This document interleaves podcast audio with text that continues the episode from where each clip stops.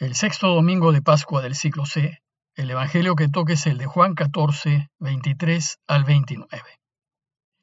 En aquel tiempo dijo Jesús a sus discípulos, El que me ama guardará mi palabra, y mi Padre lo amará, y vendremos a él, y haremos morada en él. El que no me ama no guardará mis palabras, y la palabra que están oyendo no es mía, sino del Padre que me envió. Les he hablado de esto ahora que estoy a su lado, pero el defensor, el Espíritu Santo, que enviará el Padre en mi nombre, será quien les enseñe todo y les vaya recordando todo lo que les he dicho. La paz les dejo, mi paz les doy. No se las doy como las del mundo, que no tiemble su corazón ni sea cobarde. Me han oído decir, me voy y vuelvo a su lado. Si me amaran, se alegrarían de que vaya al Padre, porque el Padre es más que yo.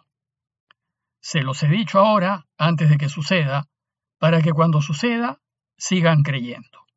En la larga conversación que siguió a la última cena, según el Evangelio de Juan, e intuyendo que probablemente esta sea la última Pascua que Jesús celebrase con los suyos, a manera de testamento final, recordó a sus discípulos sus principales enseñanzas, las que deberán tener siempre presente. Les dio sus últimas instrucciones y compartió con ellos sus últimos deseos, anuncios y promesas y fue también ocasión para despedirse de ellos. Dice Jesús, me han oído decir, me voy y vuelvo a su lado. Él sabe que en pocas horas morirá y que ya no lo verán en su figura presente. Si bien es cierto que después de su resurrección los suyos lo verán, sin embargo será solo en algunas ocasiones y en su cuerpo glorificado, en donde si bien seguirá siendo el mismo, no será igual, estará transformado, glorioso, como le sucedió en la transfiguración. Pero además lo verán por poco tiempo, pues volverá al Padre.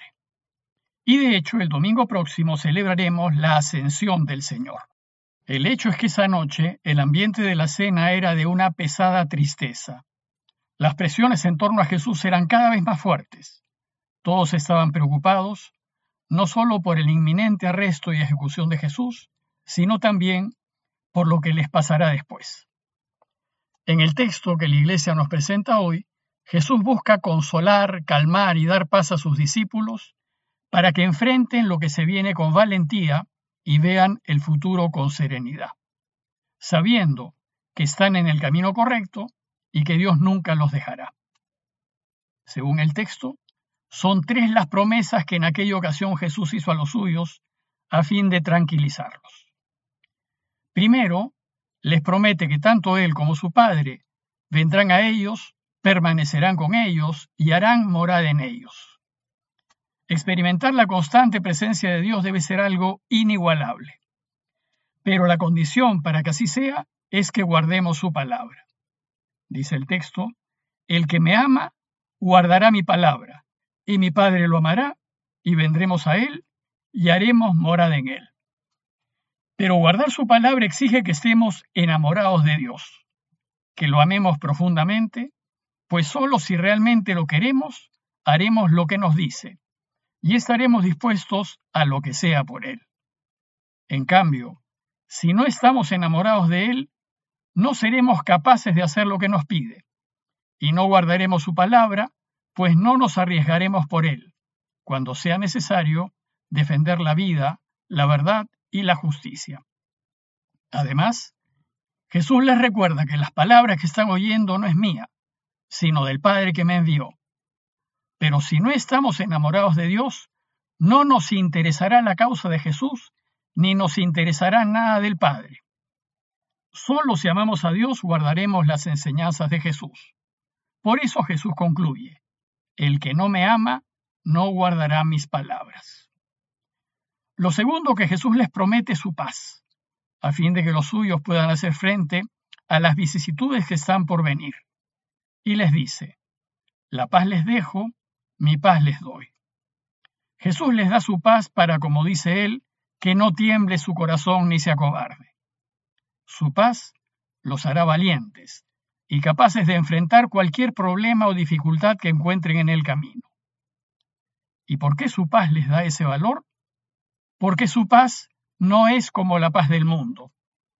la paz del mundo es una paz convenida, que lo único que busca es que se suspenda la violencia, pero no elimina la tensión. Para que haya verdadera paz tiene que haber justicia. Sin justicia no hay paz. Y el problema es que al mundo no le interesa la justicia, sino su propio beneficio. En cambio, la paz que nos da Jesús es una paz real, verdadera, profunda, definitiva, porque se basa en la justicia de Dios, pues Dios es justicia. Su paz nos da valor para actuar con justicia y para hacer frente a lo que está mal, y hace que estemos serenos ante cualquier adversidad y que disfrutemos con los nuestros de un entorno de felicidad. Y lo tercero, y lo más importante que promete a los suyos, para que estén tranquilos, es que les enviará al Espíritu Santo el Consolador. Dice el texto, les he hablado de esto ahora que estoy a su lado, pero el defensor, el Espíritu Santo que enviará el Padre en mi nombre, será quien les enseñe todo y les vaya recordando todo lo que les he dicho. En este texto, al Espíritu Santo se le llama defensor, pero el original griego dice paráclito, que significa abogado, aquel que está a su lado para hablar por ti, el que sale en tu defensa, y por eso también significa defensor y consolador. ¿Y por qué la Iglesia nos invita hoy a meditar y reflexionar en el Espíritu Santo? Porque dentro de un par de semanas daremos término a los 50 días de celebraciones por la resurrección del Señor, con la gran celebración de Pentecostés. Ese día celebraremos que Jesús cumple lo que promete, y como lo anunció, el Padre, en nombre de Jesús, nos envía al Espíritu Santo. En Pentecostés la Iglesia celebra pues el regalo del Espíritu Santo. Celebra que si bien Jesús ha partido, el Padre en su nombre nos enviará ese Dios con nosotros, que ahora acompaña a la Iglesia en su caminar de vuelta a Él.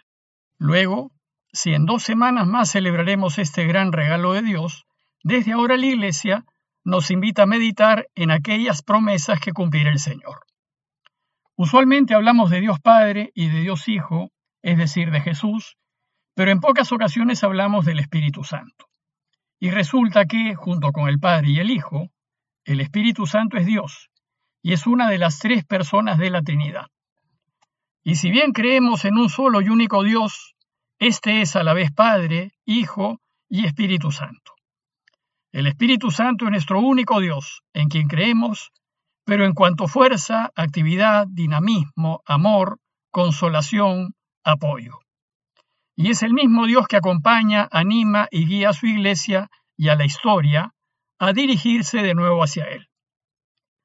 En esta ocasión Jesús promete a los suyos que les enviará el Espíritu Santo para sostener y animar a la comunidad en tiempos de dificultad para acompañar a la Iglesia en su caminar, recordándonos cómo hay que vivir cristianamente, o como dice Jesús, para que nos vaya recordando todo lo que les he dicho. Y también lo enviará para que nos vaya revelando en toda su profundidad y riqueza todo lo que Jesús nos ha enseñado, pero que aún permanece oculto para nosotros. Es de mencionar que la iglesia de los primeros tiempos vivió completamente sumergida en el Espíritu Santo. Todo lo hacía en referencia a Él y todo lo decidía con la ayuda de Él. Constantemente va a recurrir a Él y va a sentir la fuerza de su presencia y compañía. Para que se haga una idea de la importancia del Espíritu Santo en la iglesia de los primeros tiempos, solo en el libro de los Hechos de los Apóstoles, que nos relata la historia de los primeros años de vida de la iglesia, el Espíritu Santo se menciona 41 veces. Finalmente Jesús les repite que partirá.